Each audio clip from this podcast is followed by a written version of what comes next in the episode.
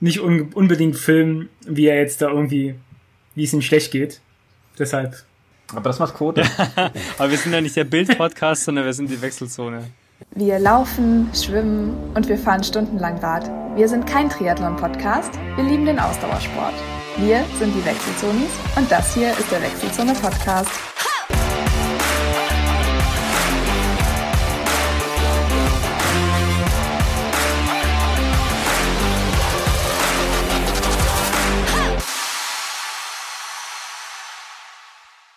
Los geht. Ja, hallo in der Wechselzone. Wir schreiben heute den 22.06. Es ist ein Dienstag und wir sind hier in voller Mannschaftsstärke, allerdings in einer etwas andere Besetzung und damit hallo an Ludwig. Hallo. Hallo an Lukas. Hallo. Und last but not least, hallo an unseren Gast. Hallo Heiko. Ja, einen wunderschönen Tag oder Abend. Ja, Heiko setzt heute quasi die Tabea, ist aber auch äh, aus einem bestimmten Grund heute mit von der Partie. Der hat nämlich den Ludwig am letzten Samstag beim Grenzenloslauf begleitet und äh, ja, damit haben wir schon mal ein Hauptthema der heutigen Episode enthüllt. Ähm, ja, aber zum Warmwerden habe ich mir gedacht, wir machen heute anstelle der üblichen äh, Wie geht's euch Runde mal ein kurzes Spielchen, ein äh, ja Frage-Antwort-Spielchen. Ähm, ihr kriegt von mir eine Frage und dazu direkt auch in der Antwort, ihr dürft, ihr dürft euch dann halt eine Option aussuchen und ihr habt dann 20 Sekunden Zeit zu sagen, warum ihr euch so entschieden habt. Euer Quiz-Podcast. ja, euer Quiz-Podcast, genau. Ja, öfter mal was Neues hier. ähm, wir fangen mal mit dem Gast an. Und zwar, ähm, Heiko, du hast eine Stunde Zeit keine stört dich. Beste Bedienung für was auch immer du machen willst. So, zur Wahl stehen äh, dein Gravelbike, deine Wahl oder deine Laufschuhe, deine Träume. Wofür entscheidest du dich und warum? Das Gravelbike meiner Wahl, weil ich halt doch im Moment mehr fürs Radfahren bin als fürs Laufen. War schon ewig jetzt nicht mehr laufen und wenn ich irgendwie mit Ludwig mal mit ihm zusammen ein paar Kilometer gelaufen bin, habe ich mich so unfit gefühlt wie nie wieder und deshalb im Moment Gravelbike. Sehr gute Entscheidung, sag ich dir. Ludwig, ähm, kommen wir mal zu dir. Ich habe mich anders äh, entschieden, aber okay. Ja, das ist klar. Das ist klar. Also die Frage würde ich, dir, würde ich dir auch gar nicht stellen.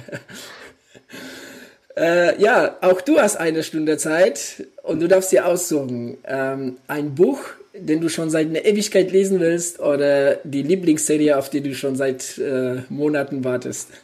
Wow, das ist ja richtig gemein. Also Heiko hat es da einfacher gehabt, aber okay. Der Heiko hat es wirklich einfacher gehabt. Oh, das ist okay. Ich glaube, ich würde mich aber dann doch fürs Buch entscheiden, weil das Buch ist irgendwie das Medium, ähm, das mich mehr in meinem Leben schon begleitet hat als Serien. Das zwar auch, aber ein Buch ist doch letztendlich, glaube ich, immer mein meine Ultimo Ratio, Ultima Ratio. Also ja, ich würde mich fürs Buch entscheiden. Aber eine Stunde ist nicht so viel zu lesen. Also es ist ja deshalb, also ne, die Zeit ist ja kostbar, deshalb. Ja, ne, also ich kann ja das Buch so nicht ganz lesen, aber die Folge nee, vielleicht ganz sehen. Also ja, ist schon schwierig, das muss ich schon sagen. Aber ja, ich nehme das Buch.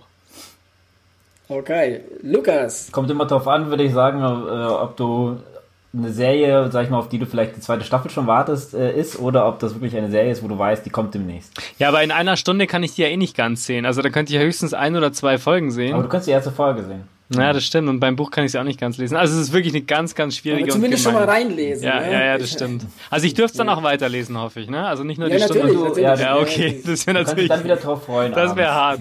Eine Stunde das Buch anlesen und dann abgeben müssen. genau. Und dann, dann hast du es nie wieder in der Hand. dann nehme ich doch die Serie. nee, ich nehme das Buch.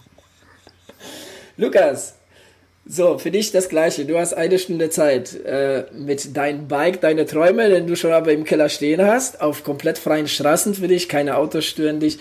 Oder aber eine Stunde mit deinem Haustier, mit deinem neuen Haustier.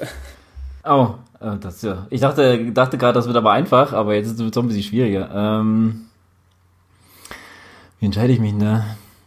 Äh, ja, ist doch schwer. Ja, aber komplett freie Straßen sind schon geil.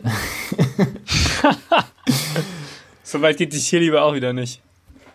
Naja, ich meine, ich habe die ja dann später immer noch. Die komplett freien Straßen habe ich auch nur einmal. ähm, ist, ist eine Allerdings so klein wie, die, wie, wie dein Haustier gerade ist. Äh, ja, ja, also die wachsen ja auch ich schnell. weiß, ähm, die wächst zu schnell. Ähm, ach, scheiße, ey. Ich nehme trotzdem das äh, Fahrrad äh, mit den freien Straßen, weil äh, ich glaube, sowas kommt nicht. Ähm, ja, das wäre wirklich äh, ein Traum-Szenario, was ich einfach äh, ausnutzen muss. Ähm, und die Katze streichel ich danach äh, so lang, ähm, wie es mir gefällt.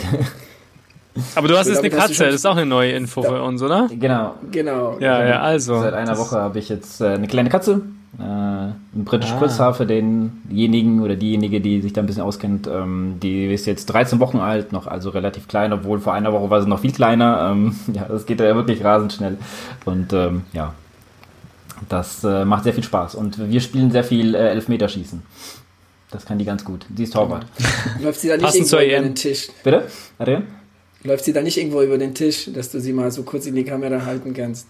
Äh, ach so, äh, die läuft ja öfter über die Tische. Gerade nicht, nee. Ähm, die war jetzt gerade mal fressen, als wir, ähm, als ich gegangen bin, deswegen. Ähm, aber vielleicht kann ich sie nachher mal kurz reinhalten. Wir müssen mal einen Namenraten machen. Wir wissen ja nicht, wie die Katze heißt, oder Adrian, Adrian weiß es weiß wahrscheinlich es schon. schon, aber. Ich weiß Adrian es. war nämlich am Ich sag, sie heißt. Lucy. aber das, Lucy, sage ich. Nah dran, ja. na, Heiko. aber wirklich nah dran. Ja. Heiko, sag du mal. Keine Ahnung. Dafür kenne ich Lukas zu wenig, dass ich irgendwie den Namen oder so. Okay, ich sag Lucy, was, Und Katze kann man ja nun nennen, wie man möchte. Also es ist ja nun. was sagt Lukas? Wie heißt sie wirklich? Die heißt Lani. Oh ja. Anfangsbuchstabe. Lucy, Lani, also. Ja, ja, okay. Ja, Ja. War, schon, war schon nah dran.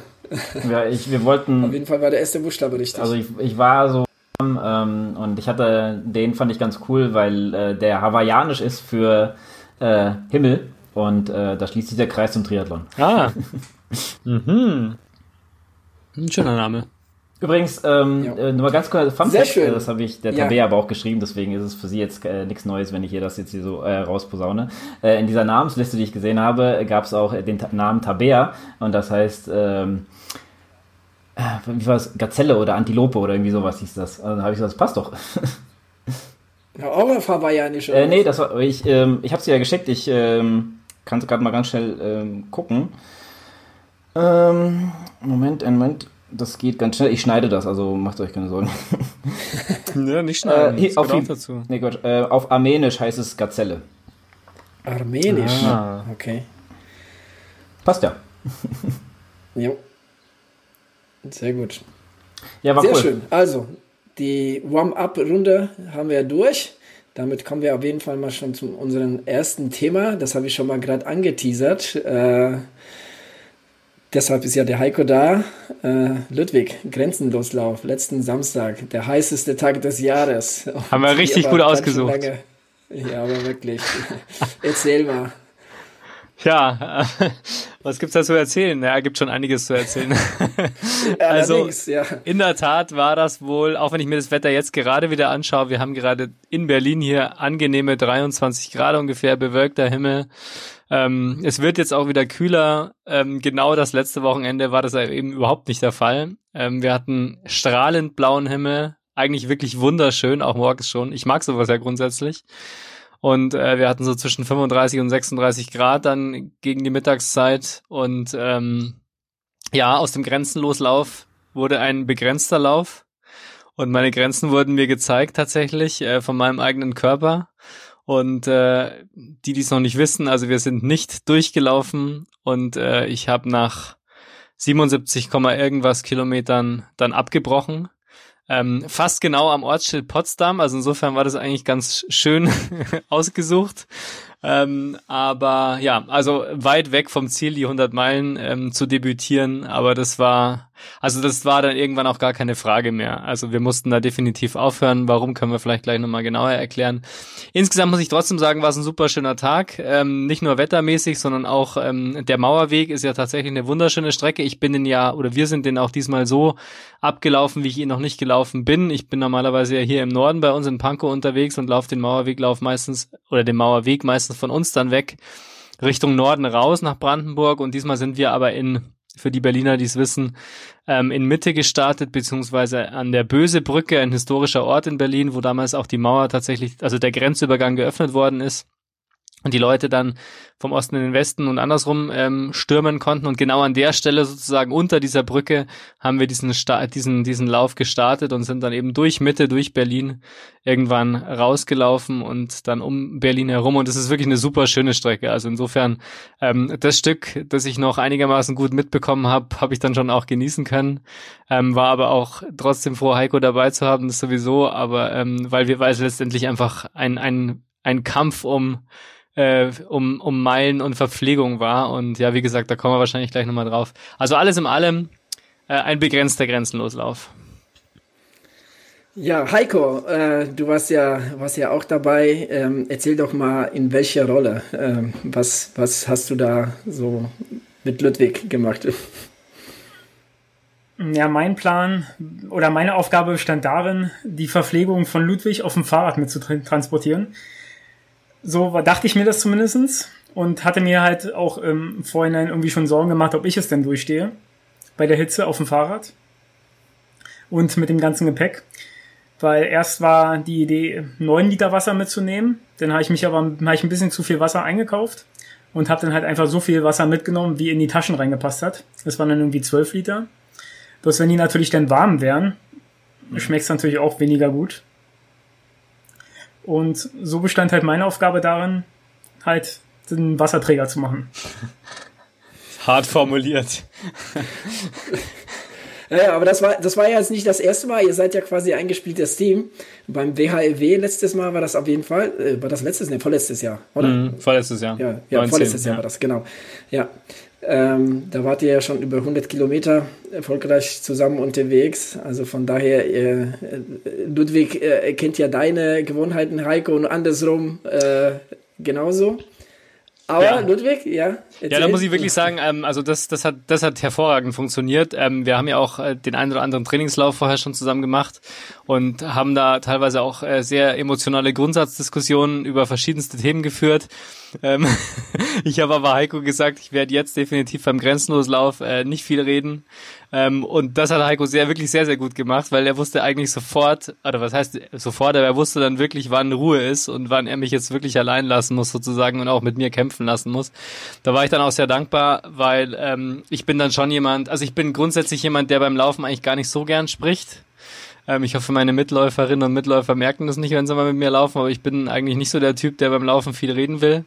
Ähm, und ähm, und das war jetzt auch wirklich wichtig, dass ich da wirklich die Zeit für mich hatte. Gerade so gegen Ende gab es dann auch mal wieder eine Phase, wo es nochmal einen Hoch gab, kurz vor dem äh, dramatischen Ende gab es nochmal so eine richtige gute Hochphase für mich, ähm, wo ich dann auch wirklich für mich allein sein wollte und das auch nochmal kurz gesagt habe, Heiko. Und Heiko hat es dann auch total verstanden, hat sich dann einfach zurückgenommen, ist hinter mir hergefahren und hat geguckt, dass ich einigermaßen geradeaus laufen kann und den Weg finde. Ähm, genau, aber das, wie gesagt, das hat sehr, sehr gut funktioniert. Was mit der Verpflegung nicht funktioniert hat, das werden wir gleich besprechen, weil das ist sicherlich ein Hauptgrund, warum wir nicht durchgekommen sind. Okay. Ähm, Heiko, du hast ja neben, äh, ja neben der Verpflegung hast ja auch die so Social Media äh, Funktion Betreuung übernommen. Hast ja ganz gut alles äh, auf Instagram äh, zumindest da dargestellt. Auch so die, die von Ludwig genannte Situation, ne, wo er in Ruhe gelassen werden wollte. Das hast du ja auch dokumentiert. Ähm, bist ja hinterhergefahren. Ähm, Ludwig hat schon gerade angesprochen, äh, nicht alles hat super funktioniert, aber um nochmal ähm, am Anfang anzufangen, wie, wie hat der Tag für dich angefangen? Ja, ich habe ja am Tag davor habe ich ja meine Sachen schon so ein bisschen gepackt gehabt und halt auch das Wasser und den Einkauf, den wir halt, den ich halt erledigt habe, ähm, und ins Auto gepackt und bin dann halt und habe halt das Fahrrad von meiner Frau dann halt fertig gemacht, weil das halt mit einem tiefen Einstieg halt ein bisschen besser ist ähm, zu Händen unterwegs. Und da sie habe ich vorne einen Korb ran gemacht, also einen Hundekorb, wo halt alles so griffbereit war, was wir halt zwischendurch brauchen, damit ich halt nicht absteigen brauche. Und hinten in die Satteltaschen habe ich dann halt den ganzen Wasserkram gemacht, wo ich dann halt zwischendurch anhalten kann, er dann halt weiterlaufen kann oder halt ähm, dann kurz warten kann oder gehen kann und ich dann die Sachen dann raushole und dann ähm, Wasser halt wieder auffülle und so weiter. Und dann hatte ich halt noch einen Korb bei gehabt, wo ich dann halt ähm, Ludwigs Verpflegung dann mit reingelegt habe, den ich dann halt mit so einer ähm, mit so einer ähm, Abdeckung abgedeckt habe, dass das nicht rausfällt bei Unebenheiten. Und das habe ich alles fertig gemacht und bin dann halt am, Samst, am Samstag früh zu einer mir sehr ungewohnten Zeit musste ich dann aufstehen. Und zwar? also ich bin glaube um 5 Uhr aufgestanden, weil um 5.45 Uhr sollte ich dich abholen, mal. Genau, ja. Ich bin um 3.30 Uhr aufgestanden, übrigens nur zum Protokoll. Oh, kannst du nicht mehr oder wolltest du nicht mehr? Okay. Ich, ich, ich erzähle euch jetzt lieber nicht, dass ich tatsächlich mir noch eine halbe Stunde zum Lesen genommen habe. Aber ich habe auch gefrühstückt natürlich, weil ich eigentlich immer zwei Stunden, bevor ich das Haus verlasse, bei dem, bei dem Wettbewerb ähm, frühstücken möchte, damit alles nochmal richtig ähm, verdaut wird und da sein muss, wo es sein soll und alles raus, ähm, raus kann, was vorher noch raus muss. Ähm, und deswegen ist es eigentlich immer so bei mir die Routine, dass ich ähm, spätestens zwei Stunden vor Abmarsch sozusagen dann auch aufstehe und nachdem man auch die zwei Stunden füllen muss, da kann man nicht nur essen und frühstücken, habe ich dann auch noch mal eine halbe Stunde Zeit gehabt zu lesen. Ja. Aber die Ruhe muss man haben, ne? Also das, das, das gönnen wahrscheinlich die wenigsten von, ne, von so was was ich Wettkampf oder so ein ja. Event, dass ich einfach mal hinsetzen und ein Buch lesen. Aber also, das ist also ganz gut zum Runterkommen einfach, ne? Dass man einfach ja, so definitiv. Kurz ähm, sich erdet und sagt, okay, Leute, konzentriere dich nochmal auf was anderes und dann kannst du praktisch direkt ab, ab Abbruch des Lesens bist du dann in der, in der, in der Wettbewerbsblase und dann äh, funktioniert es bei mir eigentlich ganz gut. Ludwig, ähm, wann, wann, um wie viel Uhr ging's los und äh, so die ersten, die ersten Kilometer? Wie, ich meine, ich, ich äh, habe ja auf Strava auch gesehen. Ich meine, du bist ja auch sehr konstant gelaufen, sehr mhm. verhalten gelaufen. Ähm, wie waren die ersten Kilometer? Also gestartet sind wir um 6.30 Uhr, ziemlich pünktlich, mit, glaube einer Minute Verspätung, ähm, was völlig okay ist. Ähm, und ja, es war tatsächlich so, dass wir ähm, sehr diszipliniert äh, gelaufen sind. Oder ich bin diszipliniert gelaufen, weil Heiko konnte ja dann praktisch äh, auch darauf achten, dass ich nicht zu schnell bin und überpace. Ähm, ich habe mir vorgenommen, irgendwas zwischen sechs Minuten und sechs, äh, drei, nee, stimmt gar nicht. Ja doch, sechs Minuten zu laufen, also so sechs Minuten Pace ungefähr ähm, weil ich mir sicher war, dass man das sehr, sehr lang durchhalten kann. Also ich hatte so ein bisschen den Plan, äh, möglichst lange zehn Kilometer pro Stunde zu laufen. Ähm, und wenn man dann am Ende ein bisschen weniger schafft, dann äh, macht es auf die Gesamtzeit nicht mehr so viel aus. Ich hatte dann letztendlich kein Ziel mehr, das haben wir, glaube ich, letztes Mal schon besprochen. Ich hatte keine Zielzeit mehr, sondern ich wollte einfach die 100 Meilen äh, durchkommen. Und ähm, das hat super funktioniert. Ich war ein bisschen genervt von den Ampeln. Ähm, auch beim offiziellen Mauerweglauf übrigens in Berlin ist eine ganz strikte Regel, dass man erstens mal die Straßen an den Ampeln überquert und zweitens die roten Ampeln natürlich auch einhält. Und ähm, wir haben das zu 99,999 Prozent auch gemacht. Ähm, und das, da war ich dann wirklich irgendwann richtig angenervt, weil wenn du natürlich am Anfang schon auf den ersten zehn Kilometern Stop and Go machst, dann denkst du dir schon, pff, naja. Und das natürlich an einem Samstag früh morgens, wo in Berlin einfach in Mitte, wo halt sonst halt Regierungsgeschehen äh, und so weiter ist, einfach nichts los ist, leere Straßen. Und dann gab es eine Ampel, das ist direkt vor der amerikanischen Botschaft äh, Berlinerinnen kennen die, St die Stelle, da ist ähm, alles voller Polizei und gegenüber ist es äh, da seid ihr über Rot. Mahnmal und da ist eine Ampel und da ist natürlich auch nochmal Polizeiautos gewesen und da bin ich dann wirklich ganz, ganz äh, brav stehen geblieben. Äh, es hat ewig gedauert, bis die Ampel umgeschaltet hat. Naja, also das war ein bisschen nervig, aber so ist es halt in der Großstadt. Ähm, nee, und es hat gut funktioniert. Also ja, wie gesagt, ähm, da konnte ich, ich hatte auch kein großes Problem damit, das Tempo zu halten, ehrlich gesagt. Ich habe jetzt nicht das Gefühl gehabt, ich muss da jetzt viel schneller laufen, weil ich wusste, das wird ein wahnsinnig langer Tag und äh, da bringt es nichts, eine Minute schneller zu laufen als geplant. Äh, Nochmal kurz ähm, quasi so auf den letzten Wettkampf ähm, einzugehen, beziehungsweise auf das letzte Training für, für, für ein Ultra. Das war, glaube ich, jetzt das große, der, große Unterschied, ne? dass du jetzt tatsächlich im Vorfeld sehr viel so das langsame Laufen ne, quasi geübt hast, in Anführungsstrichen. Ne? Also bist ja, ja, bist ja, hast ja dein, dein, deine Durchschnittpace deutlich, deutlich runtergesenkt. Gell, was, was sich, glaube ich, also zumindest sieht das so auf Strava, ähm, wirklich sich ausbezahlt hat, ne? weil du da wirklich sehr konstant so diese Pace halten konntest. Ne? Ja, das auf jeden Fall. Also das, das hat gut funktioniert. Ähm, wir hatten ja vorher ein paar Trainingsläufe auch gemacht, da war Heiko auch dabei. Beim letzten 61er, äh, glaube ich, haben wir da gemacht, 61 Kilometer. Ähm, da hat es auch gut funktioniert. Da war ich natürlich ein bisschen schneller unterwegs ähm, als die 6 ähm, Minuten Pace. Das war, glaube ich, eine, so um die 530er, 520er Pace immer rum. Ähm, aber das war auch ein heißer Tag, das weiß ich auch noch. Und da war es auch schon ganz schön hart. Äh, ich weiß noch, Adrian, da habe ich dir danach geschrieben, ich weiß nicht, ob ich das noch 100 Kilometer weiter gemacht hätte. Und äh, das war schon so ein kleines Omen. Das war nämlich auch, da waren es auch knappe 30 Grad. Heiko, wie verliefen für dich so aus, aus der Sicht der Betreuer so die, so die ersten Stunden? Also erstmal das Foto, was auf Instagram gepostet wurde an der Ampel, das entstand auch an der Kreuzung, ähm, an der amerikanischen Botschaft. Ähm, ja, unser, unser leicht verspätete ähm, Loslaufen hing ja auch damit zusammen, dass das Race Day Me halt irgendwie nicht so gestartet hat und wir noch probiert haben, irgendwie das irgendwie zum Laufen zu kriegen und dann halt dann halt einem, an einer bestimmten Stelle halt einfach gesagt haben, wir laufen jetzt los. Das waren irgendwie so ein, zwei Minuten später oder so, wie Ludwig sagte. Und sind dann halt losgelaufen und Ludwig hat dann noch irgendwie Rücksprache mit Stefan ähm, gehalten per ähm, Instagram oder so, ähm, warum das denn nicht funktioniert. Und unterwegs haben wir dann herausbekommen oder wurde uns dann gesagt, dass wir keine Zielzeit eingegeben haben. Also die mangelnde Zielzeit von Ludwig hat auch den Waste Day Me ähm, kaputt gemacht in dem Fall.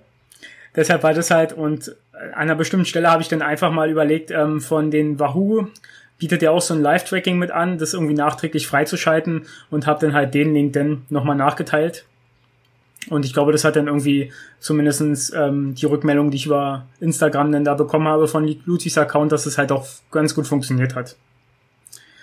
Ja, also die ersten Kilometern waren halt, ja, Ludwig hat es ja schon gesagt, das ist für ihn halt sehr anstrengend, sich da an roten Ampeln mal ein bisschen zu disziplinieren und die nicht zu umlaufen, weil beim Mauerweglauf, beim Race ist es halt eine Streckenabweichung und das ist halt auch falsch in dem Fall. Also musst halt dann halt ähm, die Straßen halt dort überqueren, wo die Strecke das halt vorgibt. Manchmal ist es an Ampeln, manchmal ist es an Fußgängerüberwegen, aber so ist es halt.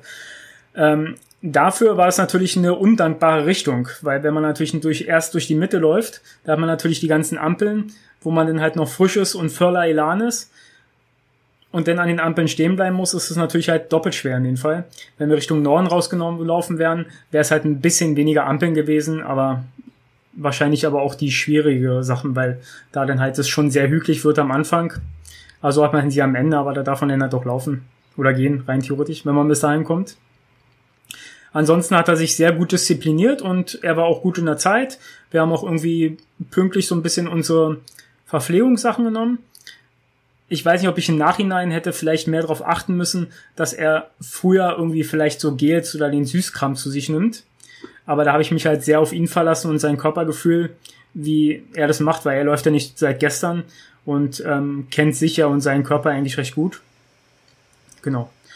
So war es denn. Ähm, da habe ich ihn nochmal gefragt, wo denn sein Kartoffelpüree ist. Ludwig, wo war's? Ja, das okay. genau, da war es, ganz genau da war's, wo es auch hingehört, im Kühlschrank. Am Tag davor ähm, noch ordentlich gekocht, beziehungsweise meine Frau hat mich auch noch unterstützt dabei und hat sich da in die Küche gestellt und hat stundenlang Kartoffeln gekocht, so ungefähr.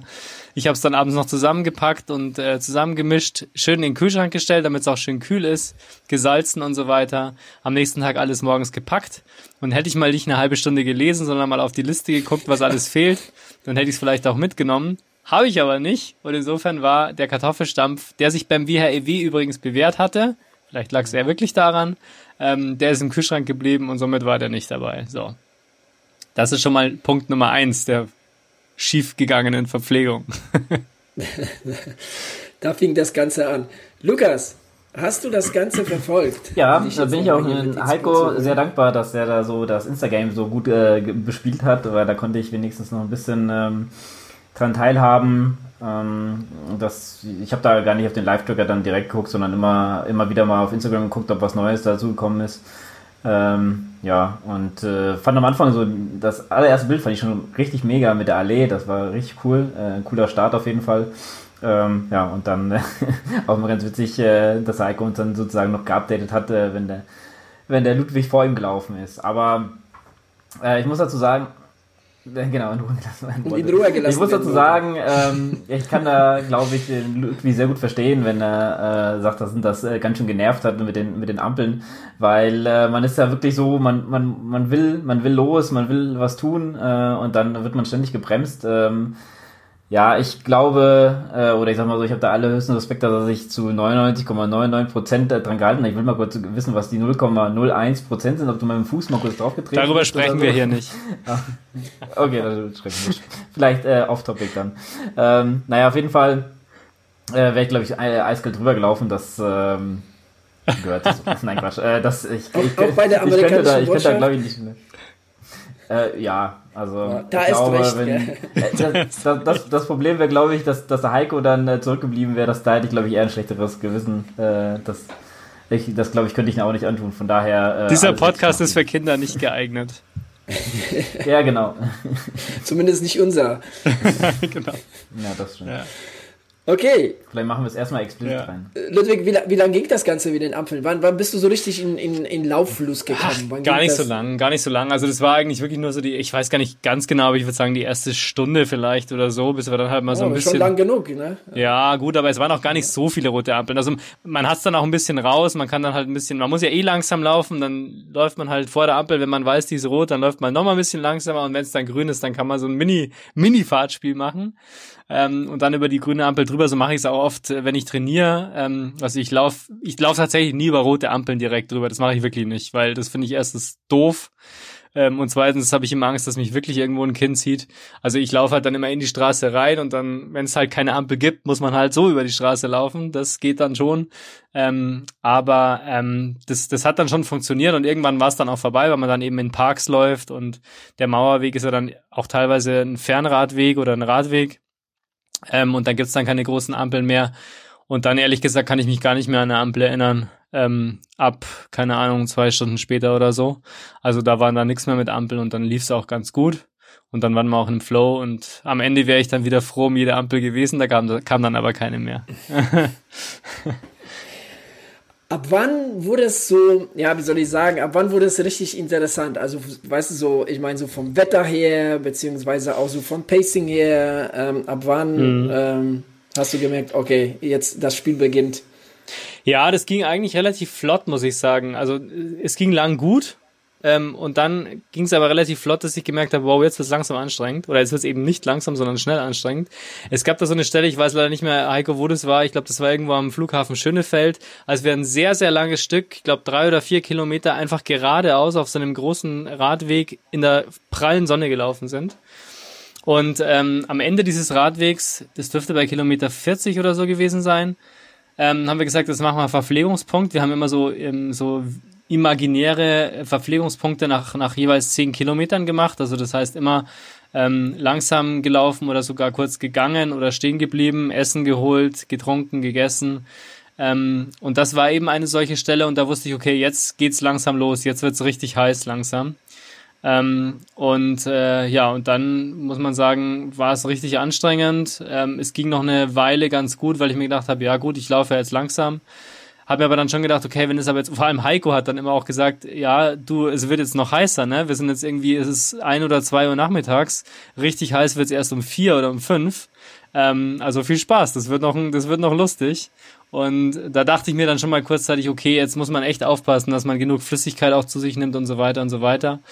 Und ich würde sagen, so ab Kilometer 40, also Marathonmarke, würde ich sagen, wurde es dann langsam unangenehmer.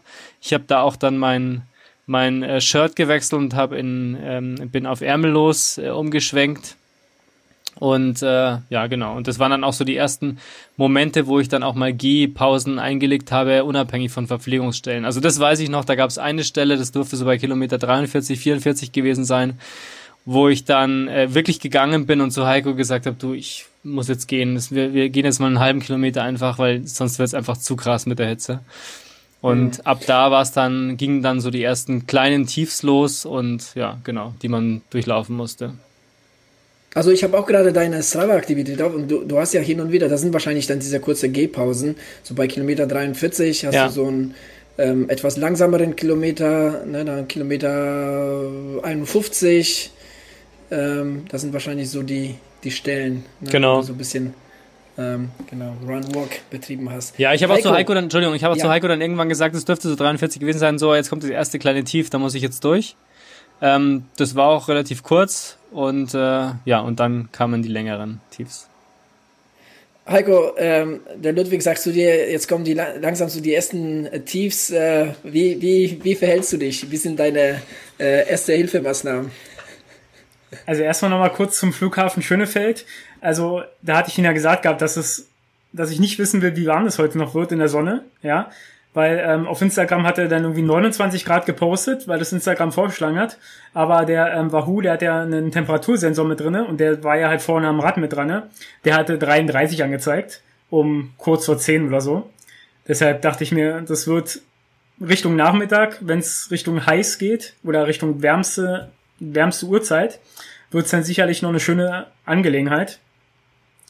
Und genau da sind wir danach dann halt ähm, nach Schönefeld ähm, oder kurz vor Schönefeld ist ja denn diese Ostkrone, so nennen die das. Das ist halt so ein Asphaltweg, ein paar Kilometer lang, wo halt auch viele gerne Radfahrer und Skater und so weiter sich auffallen. Und das ist halt ähm, schnurgerade oder fast schnurgerade, immer am Wasser entlang und halt in der prallen Sonne. Wirklich echt wenig Schatten, wenig Bäume, nur so ein paar Büsche oder so. Und es war halt schon echt anstrengend gewesen. Also auch für mich als Radfahrer, weil ich ja, kann mich ja auch nicht. Das wäre auch meine Frage gewesen. Ne? Ich meine, äh, für dich, für dich war es ja genauso heiß, ne? auch wenn du auf dem Fahrrad hattest, äh, warst und äh, hattest ja nicht allzu viel Gegenwind, ne? weil du jetzt nicht so über die Geschwindigkeit gefahren bist. Ja, und außerdem hatte ich, ähm, habe ich mich so ein bisschen mit dem Handy beschäftigt und wurde dann immer von anderen Radfahrern und Rennradfahrern, die mir entgegenkamen, weil ich halt dann halt neben Ludwig gelaufen bin oder gefahren bin, angeschnauzt, dass ich doch nach vorne gucken soll, wo ich hinfahre das war halt dann halt so ein bisschen so. Aber ganz kurz Zwischenfrage, ist das nicht so ein Hallo auf Berlinerisch? ja, da kann Heiko ganz gut zurückschnauzen, wenn so ein Berlinerisch geht. Also da habe ich keine Sorge gehabt. Ja, aber nur wenn es nicht meine Fehler sind. Stimmt, ja. In dem Fall hatten sie ja alle recht, ja. das war ja das Blöde dabei. Wenn ich frontal mit einem Rennradfahrer zusammenkrache, dann wird es wohl mein Fehler gewesen sein, wenn ich nicht nach vorne gucke. Naja, aber das sind dann, das sind dann solche Kaliber, äh, die dann, äh, die dich von Weitem sehen und das sehen, als aber darauf ankommen lassen. Wahrscheinlich, ja. aber ich meine, viele davon waren ja auch in Aero-Position, also die gucken vielleicht auch nicht so gut nach vorne. Also deshalb, naja, das Ding wenn ist halt, weißt du, wenn du so eine lange Gerade hast, du siehst das ja, ne? Du siehst ja mindestens was, was ich 50, 100 Meter, siehst du ja, das sind ja zwei, der eine guckt noch auf sein Handy, dann mache ich mal, mache ich mal ein bisschen langsamer, ne? Aber ich meine, es gibt ja, es gibt ja Leute, die ziehen es durch. Nee, äh, was, was ich äh, dazu sagen kann, ist, äh, es ist halt aber auch gar nicht so, äh, ja, es ist schon recht knifflig, äh, dann noch mit dem Handy zu spielen, dann noch auf den Ludwig aufzupassen und dann noch äh, auf den Gegenverkehr aufzupassen. Denn das letzte Mal, wo ich eine Kamera in der Hand hatte und einen Berg runtergefahren bin, dann bin ich den Berg runtergefallen, weil ich einfach da, äh, ja, das habt ihr auch hoffentlich alle gesehen auf YouTube. Äh, falls nicht, da gibt es auch ein gutes Video dazu. Der Adrian hat sogar noch öfters wiederholt, wo ich gefallen bin. Ja, die GoPro hatte ich ja auch noch ab und zu in der Hand und habe da so ein paar Aufnahmen gemacht. Ähm, ich habe sie mir selber noch nicht angeguckt, aber Ludwig hat sich ja auch da schon zu geäußert, dass es halt, weiß nicht, also zum Ende hin, wo es vielleicht Richtung interessanter werden könnte, habe ich den ihm doch ein bisschen in Ruhe gelassen und wollte jetzt nicht un unbedingt filmen, wie er jetzt da irgendwie, wie es ihm schlecht geht. Deshalb aber das macht Quote. aber wir sind ja nicht der Bild-Podcast, sondern wir sind die Wechselzone. Genau. Aber du guckst doch genug Netflix-Serien, Ludwig. Das ist, weißt du, wie das ist. Drama, Drama. Ja, aber Drama. da ist es dann wenigstens gut gemacht. bei, uns, bei uns ist es einfach nur Drama gewesen. Es war nicht schön anzusehen. Okay, also zurück zum Lauf. Also wir ja. sind, wir sind äh, jetzt gerade so äh, Schönefeld, so da um die um die Ecke. Es ist Brüttenteils 33 Grad. Ähm, Ludwig, dir geht's langsam äh, schlecht ja, wie hast du dich so aus dem ersten Tief herausgekämpft? Weil danach ging es ja noch ein gutes Stück weiter. Ja, also aus dem ersten Tief herausgekämpft habe ich mich ganz klassisch, äh, wo, indem ich mir gedacht habe, okay, einfach weiterlaufen und essen und trinken. Das hat da noch einigermaßen gut funktioniert, weil wir hatten zu dem Zeitpunkt noch, und das muss man auch noch sagen, Heiko hatte ja nicht nur sein Rad und seine Taschen dabei, sondern es war auch noch gekühlt teilweise. Also er hatte noch Coolpacks dabei und ähm, es gab ein, zwei Flaschen mit Kaltgetränken, also mit kaltem Wasser. Die hatte ich da eben noch ähm, die hatte ich dann nicht mehr. Also insofern, äh, ich konnte mich noch ein bisschen runterkühlen, ähm, habe meine Kappe und mein, mein Buff ähm, dann immer wieder nass gemacht und äh, auf den Kopf gezogen und ähm, das hat immer ganz gut gekühlt. Ich habe noch einigermaßen gut gegessen, habe auch dann auch ein Gel genommen und ähm, einen Riegel gegessen und ich hatte auch so Brot noch dabei und so weiter. Also das hat noch einigermaßen gut funktioniert. Hatte ich wohl auch noch genug Energie. Ähm, und es hat ganz gut funktioniert, eben ganz kurz auch mal eben äh, stehen zu bleiben, Gehpausen zu machen und wieder anzulaufen. Das hat auch noch gut funktioniert. Also insofern, die ersten Tiefs so zu, zu durchlaufen ist einfach das ganz klassische Ultralaufen. Da muss man jetzt durch. Der Kopf muss wieder mitspielen. Der hat dann auch wieder mitgespielt. Ich würde sogar sagen, ohne jetzt was vorwegnehmen zu wollen, dass der Kopf bis zum Ende ganz gut durchgemacht und auch noch weitergemacht hätte. Ähm, ja, und dann äh, irgendwann wurde es halt immer schwieriger natürlich und äh, ich weiß nicht, ob wir jetzt schon dazu kommen wollen, aber ich kann da schon mal erzählen. Das Problem letztendlich war, dass die Verpflegung dann eben nicht mehr funktioniert hat. Was nicht daran liegt, dass Heiko nicht äh, aufmerksam genug gewesen wäre oder nicht genug Zeug dabei gehabt hätte, sondern ähm, ich habe es einfach nicht mehr reingekriegt. Weil das Problem war, ich hatte zu viel süßes Zeug dabei, das auch noch alles warm und glitschig war. Ähm, das heißt, es gab 0,0 Appetit. Ich meine, richtig Hunger und Lust hat man ja beim, bei so einem Lauf eigentlich nie auf was äh, zu essen, was man da dabei hat. Aber das alles, was wir dabei hatten, war eben warm und, äh, und süß und ich konnte das einfach nicht runterwürgen. Es war ganz, ganz schwierig. Dazu auch noch warme Getränke. Ich hatte noch äh, drei Flaschen Cola dabei, weil Cola zum Beispiel beim 24-Stunden-Lauf sehr, sehr gut funktioniert hat. Nur war die halt kalt äh, damals. Diesmal war sie warm ähm, und mit viel Kohlensäure und ich weiß nicht, ob ihr schon mal wirklich Cola-Tee mit Kohlensäure getrunken habt. Das ist schon wirklich widerlich. Ähm, und äh, das habe ich zwar dann schon reingekriegt, aber es ist halt auch nur flüssig und auch nur süß. Und äh, insofern, es hat mir auch das ganze salzige Zeug gefehlt letztendlich. Und ähm, also, um das abzukürzen, das Problem war tatsächlich, dass die Verpflegung nicht funktioniert hat. Und dadurch natürlich das Energielevel immer weiter runtergegangen ist und sich dann letztendlich ähm, auf den Kreislauf ausgewirkt hat. Ähm, und das hat mich letztendlich dann ja auch gekillt. Also es war, ähm, um jetzt sozusagen die Pointe vorwegzunehmen, es war kein muskuläres Problem, kein Problem von schmerzenden, schweren Beinen und es war auch, glaube ich, kein Problem eines Kopfes, der gesagt hat, ich habe keinen Bock mehr, ich will nicht mehr, sondern es war tatsächlich ein Kreislaufproblem. Ähm, und da war völlig klar, dass das keine acht Stunden mehr gut gehen wird. Und äh, wir haben es uns nicht leicht gemacht, das können wir gleich nochmal erklären oder erzählen, aber ähm, es war definitiv äh, nicht mehr möglich weiterzulaufen. Heiko, hast du dich neben deinen vielen Aufgaben, die du hattest, so auch so ein bisschen in der psychologischen Betreuung äh, versucht und hast versucht, den Ludwig noch zu motivieren oder hast gesehen, okay, äh, das wird jetzt äh, richtig auch vielleicht auch gesundheitlich jetzt äh, nicht so ganz ganz gut, ähm, deshalb ist es doch besser aufzuhören. Also das mit dem, ob wir das wirklich schaffen, den Gedanken hatte ich schon ein bisschen früher. Das habe ich aber nie zu Ludwig gesagt, um ihn irgendwie runterzuziehen oder sonst was. Ich will noch mal ganz kurz was zu der Strecke sagen. Ähm, da waren wir in Schönefeld, war erst noch bei 20 Kilometern oder so. Da war noch alles super gewesen. Also bis zum Marathon hat er echt gut durchgehalten. Ähm, zwischendurch hatten wir uns, glaube ich, auch mal ein bisschen gezofft gehabt. Ich glaube, das muss so bei Kilometer 38 gewesen sein, wo wir irgendwie, ähm, wo er der Meinung war, wir müssen in der prallen Sonne am Feld laufen und ich gesagt habe, nein, der Weg ist ein paar Meter weiter parallel im Wald. Ja, da hatten wir eine kurze Auseinandersetzung. Er meinte, seine Uhr sagt es. Ich sag, aber er hat dann später eingesehen, dass es richtig war und wir sind dann da auf die andere Seite des Weges gegangen und waren dann wieder im Schatten gewesen. Obwohl es halt auch nicht viel besser war. Das war halt eher so ein tropisches Warmsein oder so. Deshalb, genau. Ich hatte mir, das hätte vielleicht vorne noch ähm, in die ähm, Vorbereitung mit reingeguckt, ich hatte mir halt noch Gedanken gemacht gehabt, wie man halt die Temperaturen irgendwie möglichst gut überbrücken kann. Daher hatte ich halt ähm, zwei so eine ähm, Thermo-Radflaschen. Das sind die einzigsten Radflaschen, die ich noch habe. Die hatte ich halt voll gemacht und habe die halt eingefroren über Nacht. Ähm, dass die halt kalt sind oder möglichst lange kalt sind. Und habe die dann in so eine, ähm, in so eine ähm, Thermobox getan, in so eine für Eis für unterwegs, wo ich noch ein paar Kühlakkus mit reingemacht habe. Und was ich auch gemacht habe, ich habe ähm, viele Buffs nass gemacht und habe die auch mit eingefroren. Damit die halt möglichst lange so kalt feucht bleiben, dass er die dann halt noch sich um den Hals hängen kann oder auf den Kopf setzen kann. Ähm, da habe ich ihn dann auch dann Richtung 40 Kilometer, 50 Kilometer haben wir das das erste Mal gemacht, war Ludwig? Ich glaube, ja. Hm. Ungefähr? Ja. Nach dem Marathon, ja. Und das hat ja auch nochmal ein bisschen geholfen, um nochmal so ein bisschen Abkühlung zu bringen. Genau. Und dann war eigentlich so ab dem Marathon hat er so ein, hat er schon gesagt gehabt, dass er jetzt so ein kleines Tief hat. Da habe ich ihn dann auch in Ruhe gelassen, weil das schafft er eigentlich relativ gut alleine immer.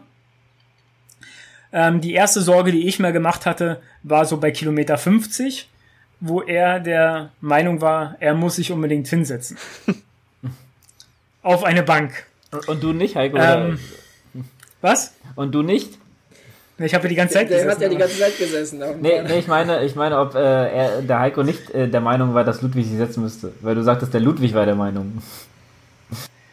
Ja, ich weiß nicht, ob das so eine gute Idee ist, wenn man sich nach 50 Kilometern und noch über 100 Kilometer vor sich hat. Ob das denn so gut ist, wenn man sich jetzt irgendwie auf eine Bank setzt und sich irgendwie komplett entspannt oder so. Also zumindestens war das halt ähm, vor zwei Jahren beim Main-Mauerweglauf halt der Fehler gewesen, dass ich mich auf so eine kleine Turnhallenbank gesessen habe und danach keinen Schritt mehr laufen konnte, weil meine Beine so zugemacht haben. Ich meine, das war in dem Fall nicht der Fall, aber er hat sich halt in die Sonne auf eine Bank gesetzt, hat er dann nochmal eine Insta-Story gemacht von sich selber. Ist halt so. Manche Sachen kommen Da habe ich halt meine ersten Sorgen gemacht. Ich meine, wenn es jetzt bei 50 Kilometern schon anfängt, das könnte schwierig werden oder lange dauern. Eins von den beiden. Wie war deine Ansicht da, Ludwig? Ja, das, das, ja, das stimmt schon. Also ich habe mich da tatsächlich kurz hingesetzt, ähm, weil ich gesagt habe, ich mache jetzt einfach mal eine richtige Pause, ne, wie auf einer Verpflegungsstation halt auch. Ähm, und dann geht's wieder ganz normal weiter. Da ging's auch dann ganz gut weiter. Ähm, das war noch, das war noch ein Punkt, wo ich mir gedacht habe, nee, also da mache ich mir jetzt keine Sorgen. Ich habe da auch was gegessen und was getrunken und dann ging's auch gut wieder Die weiter. Instagram-Story. Die Instagram-Story, ja, das war halt so ein kurzer Zwischenbericht. Also das war eine halbe Minute, ne? Das läuft neben dem Trinken. Also das war jetzt, ich habe jetzt nicht mir extra eine Pause für eine Insta-Story gegönnt. Also das sollte man jetzt hier nochmal klarstellen. Ähm, und dann ging es aber auch nochmal wirklich ganz gut, ganz gut weiter. Schlimmer wurde es dann, und das war, glaube ich, wirklich ein Fehler, aber das ging halt auch nicht anders, als wir dann in einem Waldstück bei, ich glaube, 60 waren, 60 Kilometer waren, äh, wo ich dann wirklich das richtige, heftige Tief bekommen habe, das erste. Ähm, und wo es dann wirklich schon klar war, dass es mit dem Essen nicht so gut läuft, wie ich es mir gehofft hatte, da hatte Heiko sogar noch ähm, Kartoffeln und Salz nachgekauft bei einem Supermarkt vor Ort, ähm, um wenigstens hier nochmal so ein bisschen das Gefühl von Kartoffelstampf ähm, aufleben zu lassen. Das war wahrscheinlich schon zu spät, aber ich habe dann jedenfalls versucht, sowas zu essen. Auch das ging nicht mehr. Ich habe eine halbe Kartoffel runterbekommen von diesen kleinen Fertigkartoffeln, ein bisschen Salz drüber. Und da habe ich tatsächlich wahrscheinlich den Fehler gemacht. Ich habe gesagt, ich muss mich jetzt einfach ganz kurz eine Minute auf den Boden legen, weil ich einfach zu kaputt bin. Ich lege mich einfach ganz kurz hin. Heiko meinte, tu das nicht, keine gute Idee. Ich habe es trotzdem gemacht und dann habe ich einen Höllenkrampf in den Waden bekommen. Ähm, ich habe wirklich geschrien. Ich war froh, dass wir mitten im Wald waren, wo weit und breit keiner zu sehen war. Heiko hat dann ähm, mir geholfen und hat eben die, die klassischen, den klassischen Druck gegen die Beine gemacht und so weiter. Und das war der erste Moment, wo ich, wo ich wirklich gezweifelt habe und mir gedacht habe, okay, das sieht gar nicht gut aus. Ähm, ja, und dann sind wir irgendwann wieder los, nach einer relativ langen Zeit, ich glaube zehn Minuten oder so haben wir da sicher in diesem Waldstück verbracht. Und äh, dann kam noch mal ein ganz, ganz kleines Hoch und dann irgendwann sind wir dann tatsächlich gecrashed. Ja, aber das war schon, das war glaube ich der erste große Fehler, weil die Krämpfe waren dann da, die kamen dann zwar auch nicht mehr beim Laufen, weil beim WRW gab es eine kurze Stelle, wo ich einen Mini-Krampf hatte, ging dann auch wieder weg. Ähm, aber ich hatte auch ganz viel so, so Salz auf der Haut, also ich habe wahnsinnig viel Mineralstoffe logischerweise verloren und habe die aber dann auch nicht mehr richtig aufnehmen können mehr, weil ich eben auch nicht das richtige Essen dann äh, zu mir nehmen konnte aus den besagten Gründen schon. Und ähm, ja, also wie gesagt, da war schon klar, wird wahrscheinlich nichts mehr. Also das Ende kam jetzt nach genau 77,54 Kilometern. Ja. Ich hätte mal. Heiko, ja, Heiko? meldet sich. Ähm, ja, ich muss ihn mal kurz ähm, ein bisschen ähm, korrigieren bei den Kilometern. Gott. das war nicht ganz richtig. Also nach Kilometer 60 hatte er so doch ein bisschen mehr gestruggelt gehabt, wo ich mich denn ähm, spontan entschieden hatte, als wir eine größere Straße überquert haben, ähm, bei 61,5 ungefähr, ähm, habe ich dann so ein NP oder so einen Supermarkt gesehen ähm, und habe gesagt, du musst einfach nur geradeaus laufen, ja, das, die Strecke findest du schon, geh einfach weiter, es, es ist ja sowieso gegangen in dem Moment. Und dann habe ich gesagt, ich gehe jetzt mal kurz ähm, nochmal was besorgen. Und ähm, wir wollten dann, abgesprochen war, dass wir so eine Salzbrezeln besorgen, so eine Salzstangen, so ähnlich. Und dann bin ich halt dann da rein und dann war erstmal eine lange Schlange an der Kasse. Nicht so, oh Alter, das dauert jetzt hier Stunden oder so, bis man da ist. Und ähm, bin dann halt schnell rein, hab mir dann ähm, so ein Fertigglas mit verzehrsfertigen Kartoffeln besorgt. Ähm, eine Packung Salz, ein Salzstreuer, so ein 500 Gramm Packung und halt nochmal eine Cola und ähm, so eine Mini-Brezeln. und dachte so, okay, jetzt irgendwas muss er jetzt noch essen, sonst funktioniert das nicht, wenn er das, wenn er den ganzen süßen Kram nicht mehr runterbekommen hat, weil er hat irgendwie von den Cliff Bars hat er auch nur einen halben gegessen unterwegs, ja, den hat er irgendwie nicht runterbekommen. Dann hat er mal wieder probiert seine Käsestulle, war es eine Käsestulle ja, oder? das war ein Käsebrot, ja. So ein Käsebrot zu essen, ja, wo er auch immer wie so ein gefühlt wie so ein wie so ein Kaninchen dran rumgehappert hat mit so einem Mini-Bissen, ja. Und dann bin ich ihm dann hinterhergefahren und ähm, da ist dann das Video entstanden auf Instagram, wo er dann halt seine Ruhe haben wollte. Und da habe ich ihm dann gesagt, ich habe eine gute Nachricht, ja. Es gibt eine super Verpflegung bei Kilometer 70, weil wir gesagt haben, so Ja, alle sowas, 70 ja. Kilometer. Äh, alle 10 Kilometer so. Und dann bin ich halt dann vorgefahren, habe dann bei 70, 70,1 habe ich mir einen Baum gesucht, wo ich dann links und habe dann alles hingelegt. Dann kam ich ihm so ein bisschen entgegen mit einer Wasser oder mit einer, nee, Wasser war das gewesen.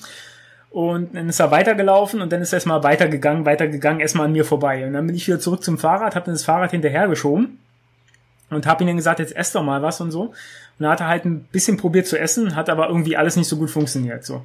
Und dann sind wir noch ein bisschen weitergegangen und dann wollte er sich unbedingt wieder irgendwo hinsetzen. Da war, wir waren aber im Wald, da war nichts zum Sitzen. Da gab es keine Möglichkeit. Dann hat er sich wirklich tatsächlich auf so einen Holzstamm gesetzt, der auf dem Boden lag. Ja, da war das, genau. So, und das war meines Erachtens der größte Fehler, den er gemacht hat. Ja, wenn man sich wie so ein Kind, sag ich mal, auf den Boden setzt, so ein bisschen, Knie an, den, an die Ohren so ungefähr, ja. Für die Beine, glaube ich, nach 60 Kilometern ist es ähm, pures Gift. So, und dann habe ich ihm dann wieder gesagt, komm, jetzt steh auf, geh weiter, wir müssen in Bewegung bleiben, bleib in Bewegung. Und dann hat er gesagt, nein, er will sich hinlegen. Da habe ich gesagt, das ist keine gute Idee.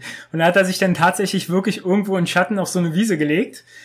Und als er dann immer wieder seine Beine angewickelt hat, hat er auf einmal immer wieder Krämpfe bekommen. Und immer wieder, wenn wir den Druck nachgelassen haben, immer wieder Krämpfe. Dann habe ich gesagt, jetzt komm, jetzt steh auf, du musst aufstehen.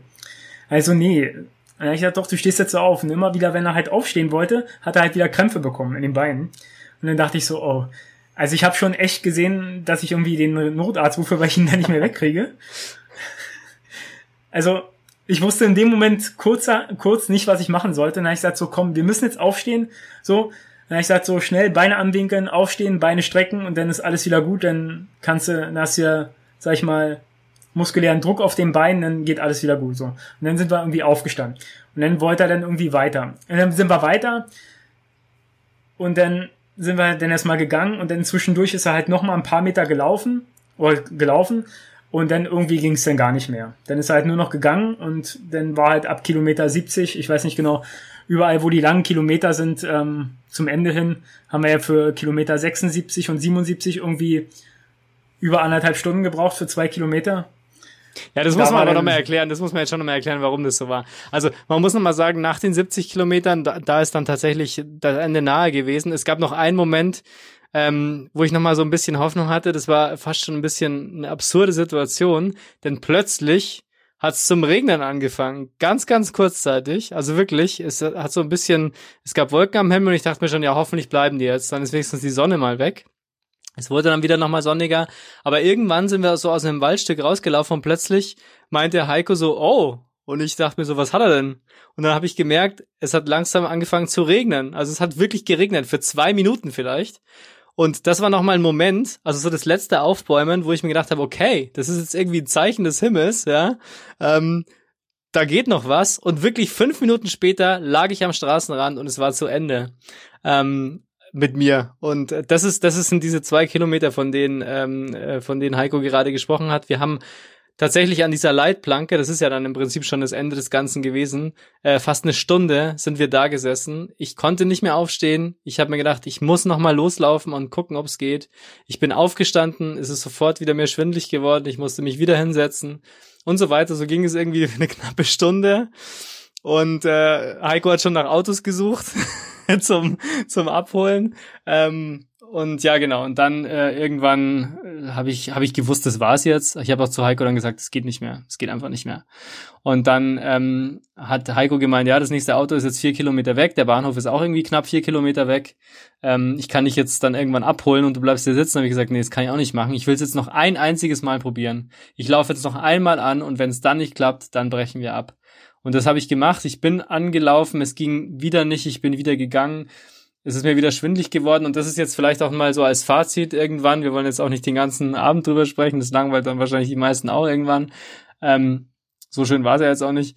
Ähm, und das ist aber, glaube ich, das Grundproblem gewesen, dass so ein Lauf ja auch davon lebt, dass man sich immer wieder durch Gehpausen entlastet. Und bei mir war das dann so, das Laufen selbst ging vom Kreislauf her. Ich musste aber natürlich die Gehpausen machen, um eben Nahrung aufzunehmen, um kurz dem Körper eine Entspannung zu geben um dann wieder weiterlaufen zu können. Und aber immer dann, wenn ich gegangen bin, ist der Kreislauf zusammengebrochen. Das heißt, da ist es mir dann immer schwindlig und schlecht geworden. Ähm, ich musste mich dann hinsetzen bis hinlegen. Dadurch wurden die Pausen Ewigkeiten oder wären Ewigkeiten geworden. Und irgendwann wäre das ganze System auch komplett gecrashed. Das heißt, das ganze Konzept des Ultralaufens sozusagen hat nicht mehr funktioniert. Und das ist das, was ich vorher gemeint habe, und damit schließt sich der Kreis vielleicht jetzt auch. Ähm, es war kein Problem der Beine, es war kein Problem des Kopfes, denn ich hatte kein Problem damit, jetzt zu sagen, es dauert jetzt noch acht Stunden, da weiterzulaufen. Im Gegenteil, also ich habe das wirklich, ich hätte es total schön gefunden, dann auch in den Abend hineinzulaufen nach so einem wunderschönen Tag, sonnigen Tag. Ähm, aber es ist halt kreislaufmäßig nicht gegangen. Und ähm, ich habe mich während des Laufs so gefühlt wie ähm, nach dem Wings for Life Run haben wir ja auch kurz diskutiert, als ich dann auch sehr klug noch eine Stunde in der Sonne gesessen bin nach dem Lauf, äh, wo es mir dann danach halt auch schlecht gegangen ähm, ist, weil ich halt einfach einen Hitzeschlag oder sowas ähnliches hatte. Und so ging es mir aber während dem Lauf und da war mir klar, okay, das ist jetzt echt was Ernstes, ne? Das kann man jetzt nicht mehr irgendwie überlaufen oder Schmerz wegdrücken oder sowas. Ähm, das ist jetzt tatsächlich ein ein ganz klares Signal des Körpers, ähm, wo man sagen muss, okay, jetzt, jetzt ist die Zeit gekommen, jetzt muss man halt einfach aufhören und sich eingestehen, dass es der falsche Tag war. Ja, definitiv. Also vom, vom, vom, also ich kann nur sagen, also du hast dich wirklich richtig entschieden. Ne? Also, also ne? Äh, das, das wäre auch irgendwann wäre es wirklich wahrscheinlich auch in die Hose gegangen. Ja. Irgendwann wärst du einfach nur zusammengeklappt und wärst du gar nicht mehr aufgestanden. Ja. Und da hätte Heiko wahrscheinlich doch noch den Notarzt holen müssen. Von daher ja, definitiv eine, eine äh, äh, gute Entscheidung. Ähm, ja, wie ging es dir dann den Abend? Wie ging es dir dann den, den Tag danach? Ich meine, ähm, die Gründe sind ja klar, die liegen auf der Hand, aber nichtsdestotrotz ist das schon, ist das schon bitter. Ja, also mir ging es nicht gut, das muss man ganz klar sagen. Also gibt es noch nichts zu beschönigen. Ähm, ich war enttäuscht natürlich, ich war ähm, auch ein bisschen wütend, weil, ähm, weiß ich nicht, also ich, ich konnte das sozusagen nicht selbst steuern. Und das ist immer, also wenn ich jetzt sagen könnte, es war jetzt ein mentales Problem oder ich habe nicht gut trainiert, die Muskeln waren nicht fit genug oder ich habe falsch trainiert oder sowas, dann, dann ist es halt der eigene Fehler, aber das sind halt jetzt wirklich so Umstände gewesen, die konnte ich nicht kontrollieren, konnte keiner von uns kontrollieren und ähm, das finde ich dann halt ärgerlich. Also immer wenn ich so das Gefühl habe, ich kann an einer Situation selber nichts ändern, dann kann man die Situation einfach ignorieren und sagen, so ist es halt jetzt. Bei so einer also bei so einem Lauf bist du halt wirklich sehr, sehr leidtragend unmittelbar. Also da kann man es nicht einfach ignorieren und das hat mich schon ein bisschen auch traurig gemacht, weil ich mir das schon vorgenommen hatte, diese 100 Meilen jetzt auch dieses Jahr noch zu machen. Ähm, also da ging es mir schon richtig schlecht, muss ich sagen. Ähm, auch am Sonntag war ich noch ein bisschen down. Ähm, aber ich habe mit Heiko auch noch lange drüber gesprochen. Also wir haben das ja wirklich noch ähm, auseinandergenommen, diesen Lauf, dann auch noch auf der Rückfahrt. Wir hatten ja eine lange Autofahrt von Potsdam nach Berlin noch vor uns dann. Ähm, nachdem wir uns dann glücklicherweise aber auch noch ein schönes äh, Weißbier im Biergarten in Potsdam gegönnt haben. Das war dann wiederum ein kleines Highlight, das es ein bisschen besser gemacht hat, das Ganze.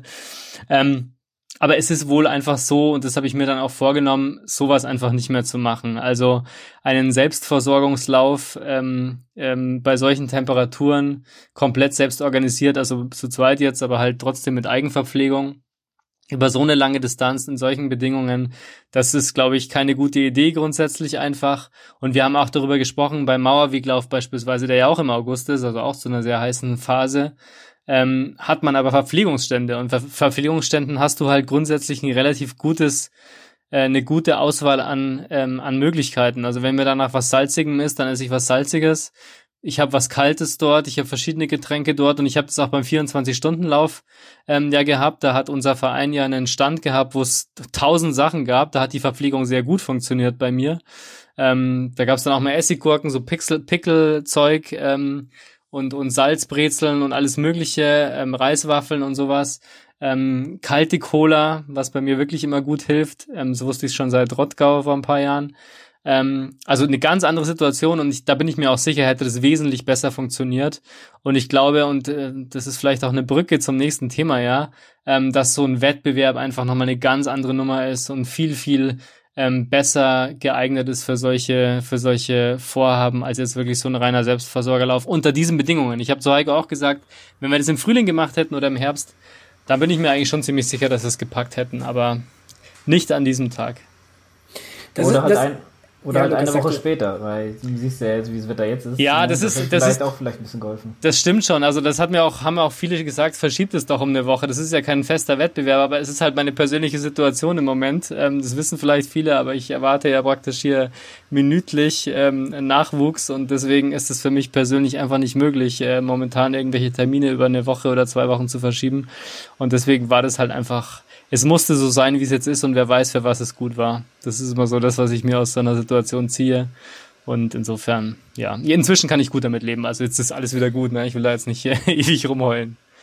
Aber das, das, das Interessante, warte mal ganz kurz, Lukas, das Interessante ist halt dabei, was du gerade erzählt hast, alles mit den Wettkämpfen, mit der Verpflegung und so weiter, ne, ist halt jetzt die Parallele zu mein Orbit-Drama, ja. den ich erlebt habe, weil da so sehr ich von Orbits begeistert war, so sehr habe ich jetzt gedacht, okay, das ist bis zum gewissen Punkt ist das cool, aber ab irgendeinem Punkt wird es aber auch gefährlich, ja. weil du wirklich sehr lange alleine bist, ne, in so einer Situation wie ich es war, im Gewitter, im Wald, mit einem Platten, den du nicht aufbekommst, weil du so unterkühlt bist, dann denke ich mir, okay, also jetzt so in der Wettkampfsituation wärst überhaupt nicht zu sowas gekommen. Ne? Ja. So, so, ne?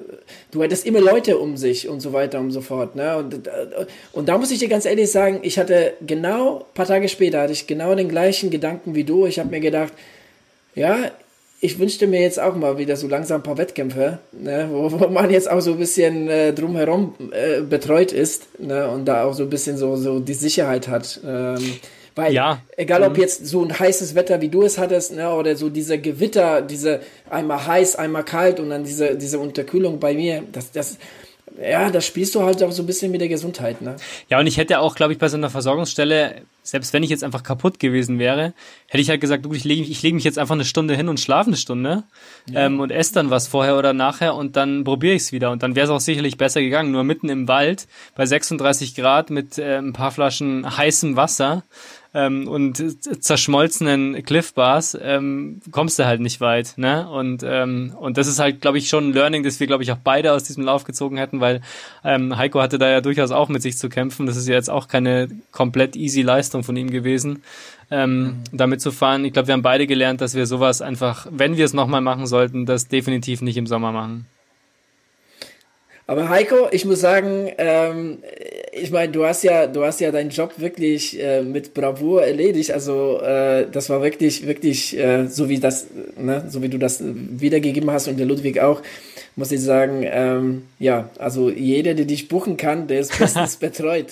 also, Geschäftsmodell, definitiv. Vielleicht, vielleicht ja. genau, wollte ich gerade sagen, vielleicht solltest du da mal so irgendwie sich selbstständig auf diesem Gebiet machen, weil so diese Idee mit den, äh, ja, mit dem Wasser vorher einzufrieren, mit den Buffs, ne, die, die vorher nass zu machen und einzufrieren, das ist schon, das ist schon cool. Also, ja, sehr, sehr, sehr guten Job hast du da gemacht. Ja. Ich habe halt nur irgendwie überlegt, wie man halt das möglichst lange irgendwie kalt kalt lassen werden kann, weil wir halt irgendwie keine Möglichkeit haben, irgendwie unterwegs was zu holen oder auch was Kaltes zu bekommen, weil ich meine, man kann sich jetzt ja nicht, ich wusste jetzt, kenne die Strecke auch nicht in- und auswendig, dass ich jetzt sagen kann, da ist, da ist eine Tankstelle, da kann man mal schnell reingehen, ja. Und er will jetzt nicht nur in die Tankstelle gehen und will jetzt nicht was zu essen holen oder so, sondern er will sich ja weiter bewegen und so. Und die Zeit, als ich da im Supermarkt war, habe ich mir auch echt Sorgen gemacht, ob er jetzt, sag ich mal, irgendwie weiterläuft so. Und dann bin ich halt hinterhergefahren und ich dachte, ich hole ihn schneller ein, ja, und habe ihn nicht gesehen.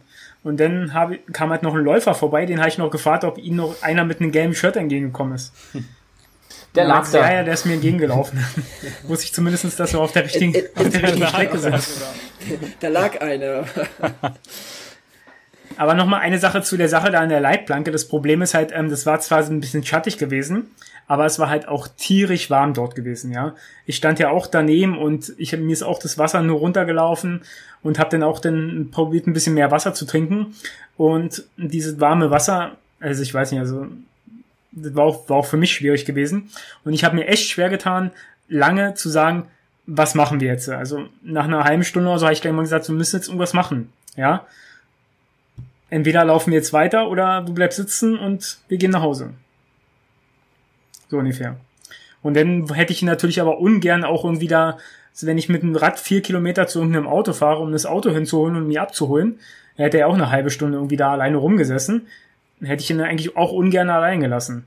Dadurch war so, wie war jetzt, dass wir halt dann doch nochmal weitergegangen sind und es nochmal probiert haben, weil ja gab ja keine andere Möglichkeit, sind wir dann halt nochmal weitergegangen. Und es war eigentlich alles ganz gut bis äh, ich, Kilometer. Ich, ich, will aber auch hier nochmal eine Lanze für den Ludwig brechen, ähm, weil die, ich glaube, oder ich, man weiß ja auch bestimmt, dass es für ihn nicht einfach war, dass es einfach dann sagen, jetzt hier war's, äh, das war's hier äh, an dieser Stelle, es geht einfach nicht weiter auf und er hat ja in seiner Beschreibung schon gesagt, wie schwer es ihm gefallen ist, komplett aufzugeben, weil er es wieder und wieder und wieder versucht hat. Und der Körper wollte einfach nicht mitmachen, aber dazu ehrgeizig, glaube ich, ranzugehen, wäre, glaube ich, äh, auch äh, ja, schlecht gewesen. Und ähm, ich meine, so wie der Heiko auf, auf Ludwig aufpasst, müsste natürlich auch der Ludwig den Heiko nicht in die Situation bringen, dass Ludwig einfach zusammenklappt. Ne? Und dann muss er auch erstmal wissen, was du tust. Ja? Also von daher muss man auch vielleicht, wenn man jemanden um Hilfe fragt, auch mal an ihn denken, was passiert, wenn, wenn ich mich jetzt zu sehr verausgabe. Also, da habe ich äh, bei, bei der Beschreibung gedacht, na, es hätte auch wie beim Adrian, hätte es auch noch ein bisschen schlimmer ausgehen können, wenn man da zu ehrgeizig an die Sache rangeht. Ja, ich glaube, das hat wirklich damit zu tun, ich wiederhole mich jetzt, aber man muss halt die Zeichen erkennen, wo man wirklich wo man wirklich äh, das ultimative Signal bekommt, es ist jetzt zu Ende. Also es hat jetzt nichts mehr mit Willen oder sowas zu tun oder mit, mit Schmerz aushalten. Das ist, glaube ich, echt wichtig. Das sollte man, und deswegen bin ich eigentlich auch ganz froh, dass ich äh, auch im Training diese heißen Läufe, viel zu wenig natürlich, aber zwei heiße Läufe haben wir noch gemacht, dass ich dann schon weiß, wie sich das anfühlt, wenn man ein Problem mit der Hitze bekommt und wenn es dann eben tatsächlich ans, ans Kreislaufsystem geht, also wenn es wirklich gefährlich wird. Und das sollte man schon, glaube ich, wissen. Und es gibt so eine Funktion, ich weiß nicht, wie verlässlich das ist, aber die Uhr, meine Uhr kann zumindest schon mal so ein bisschen die Hitzeadaption anzeigen, die man so aus dem Training hat. Und ich hatte nach dem Lauf, also nach dem grenzenlos laufende Hit Hitzeadaption von 38 Prozent, was wie gesagt, man weiß nicht, wie verlässlich das in dieser absoluten Zahl dann ist oder in dieser prozentualen Zahl, wie genau man das nennen kann, aber das zeigt schon, dass es natürlich insgesamt relativ wenig Hitzeläufe gab in diesem Training. Das heißt, ich konnte mich zumindest auf die Temperatur nicht vorbereiten. Und wir wissen alle, wie die Leute für Western States zum Beispiel trainieren, die dann irgendwie im Skianzug in der Sauna auf dem Laufband laufen. Ähm, das habe ich definitiv nicht gemacht. Wir hatten einen sehr langen Winter. Ich ähm, bin ganz, ganz wenig in wirklich warmer Zeit gelaufen. Ich bin beim Wings for Life von Anfang Mai das erste Mal überhaupt in kurz, kurz gelaufen. Also insofern, ähm, das ist keine Entschuldigung ungefähr äh, unbedingt jetzt für das, für das, äh, für die Aufgabe beim Grenzenloslauf, aber das ist natürlich schon eine Erklärung dafür, dass man mit so einer Hitzesituation einfach nicht gut umgehen kann in dem, in, in dem Ausmaß. Und äh, ja, insofern, wie gesagt, äh, um das jetzt nochmal abschließend zu sagen, klares Signal, das muss man dann akzeptieren und, ähm, und, und dann auch wirklich drauf hören. Gute Abschlussworte, würde ich sagen. Äh, Ludwig, nochmal, ja. Eine Sache will ich schon noch sagen, nämlich das, das wirklich ja. Positive. Ich habe, das war ja ein Spendenlauf, das muss man hier nochmal ganz klar sagen, ähm, für die Deutsche Kinderkrebsstiftung. Und da habe ich unter, also ich habe viele ganz liebe Nachrichten bekommen. Ich sage auch gleich, was an Geld bisher zusammengekommen ist. Ähm, aber ich habe eine Nachricht und ich habe extra gefragt, ich darf ihn nennen, von Alexander bekommen, der äh, mir erstmal gratuliert hat, dann unmittelbar im Anschluss an meine Aufgabe und, und dann gesagt hat, ähm, also es ist eine ganz tolle Leistung gewesen und er legt jetzt praktisch zu seiner Spende noch ähm, für jeden nicht gelaufenen Kilometer das Doppelte an Spenden drauf. Also das heißt, die nicht gelaufenen Kilometer zählen für ihn doppelt. Ähm, das hat mich dann echt nochmal richtig rausgeholt. Ich habe ihm dann eine ganz liebe Nachricht geschrieben und ähm, das sowas ist natürlich ganz, ganz großartig und das äh, erleichtert natürlich die die die Aufgabe des ähm, ähm, die wir dann, die wir dann machen mussten, erheblich. Und jetzt nochmal insgesamt kam zustande über das Spendenkonto bei der Deutschen Kinderkrebsstiftung 300 Euro, über den PayPal Moneypool 40 Euro bisher, also 340 Euro. Es kamen aber noch ein paar angekündigte Spenden, die jetzt am Samstag noch live gesagt haben, sie spenden noch. Das ist jetzt noch nicht mehr reingerechnet worden, also ich werde das nochmal nachreichen. Und ich würde sagen, ähm, bis diese also jetzt auf jeden Fall noch eine Woche mit, mit Erscheinen dieser Ausgabe kann man noch spenden. Wir packen nochmal die ähm, Daten in die Show Notes, also sowohl für das Spendenkonto als auch für den PayPal Money Pool. Also ab jetzt erscheinen der Ausgabe noch eine Woche ist das Spendenkonto geöffnet. Wenn ihr noch spenden wollt, tut das gerne. Wie gesagt, Deutsche Kinderkrebsstiftung. Das wollte ich als Abschluss noch sagen und das ist ja durchaus ein positiver Abschluss. Definitiv, genau. Also vergessen habe ich es nicht. Also ich hätte es ja. auf jeden Fall am Abend okay, alles ansprechen, aber äh, genau, ja, sehr schöne Geschichte. Also ähm, ja, spendet, wenn es geht. Es ist ja für, für was Gutes. Ähm, abschließend nochmal die Frage an dich zunächst, Ludwig. Ähm, geht's im Ultrabereich weiter oder geht's Richtung? Also ich, ich weiß es, aber ja, jetzt ja. mal an die, an die, an die Zuhörer und an die, an die Kollegen hier mit im, im auf Skype. Äh, ja, Frankfurt hat ja angekündigt, die wollen tatsächlich den stattfinden lassen. Wie geht's für dich weiter? Ich weiß nicht, ob ich das jetzt schon sagen darf, aber ich lieg's jetzt einfach mal exklusiv in der Wechselzone. nee, ich habe mir natürlich dann Gedanken gemacht und ich habe ja dir praktisch im Anschluss direkt eine Nachricht geschickt, Adrian, dass ich jetzt nochmal nachdenke. Und äh, ich würde sagen, ich habe es noch nicht ganz, ganz, ganz final, final, final entschieden, aber es sieht schon sehr danach aus, dass ich jetzt dieses Ultra-Training auch weiterführen möchte und das nicht auf mir sitzen lassen möchte, was da passiert ist äh, am 19. Juni. Und ähm, aller Voraussicht nach, es ist halt noch nicht offizielle Anmeldung eröffnet, die geht erst am 1.7. los. Ähm, aber aller Voraussicht nach werde ich mir im Herbst nochmal einen 12-Stunden-Lauf raussuchen. Und damit ist aber Frankfurt leider gestorben. Das tut mir natürlich sehr leid, aber das geht beides nicht, weil das, was ich im Blick habe, findet am 23. Oktober statt, also eine Woche vor Frankfurt. Und ähm, ja, also ich möchte es noch nicht so hundertprozentig offiziell sagen, aber eigentlich dann doch, weil ab 1.7. kann ich mich anmelden für den anderen Lauf und ich habe momentan schon sehr stark vor, ähm, ja, meine Marathon-Karriere zu beenden, hört sich jetzt so hochtrabend an, aber es wäre jetzt die letzte Chance gewesen, nochmal richtig auf PB zu laufen, den Marathon in Frankfurt. Das wird wahrscheinlich nicht passieren und ich werde jetzt nochmal einen 12-Stunden-Lauf angehen. Das wären wahrscheinlich keine 100 Meilen, das wäre sehr ungewöhnlich, aber es wäre auf jeden Fall der nächste Schritt zum Ultralaufen und ich habe mich jetzt dazu entschieden, das jetzt auch weiterhin planmäßig zu machen, also nicht irgendwelche äh, verrückten Sachen zu machen, sondern es jetzt wirklich weiter gut aufzubauen und auszubauen und dann möglicherweise im nächsten Jahr beim Mauerweglauf den offiziellen Lauf zu machen, vielleicht einen anderen 100 Meiler mal sehen, aber in die Richtung wird es definitiv gehen und deswegen wird es auch im Herbst einen großen Ultra für mich geben.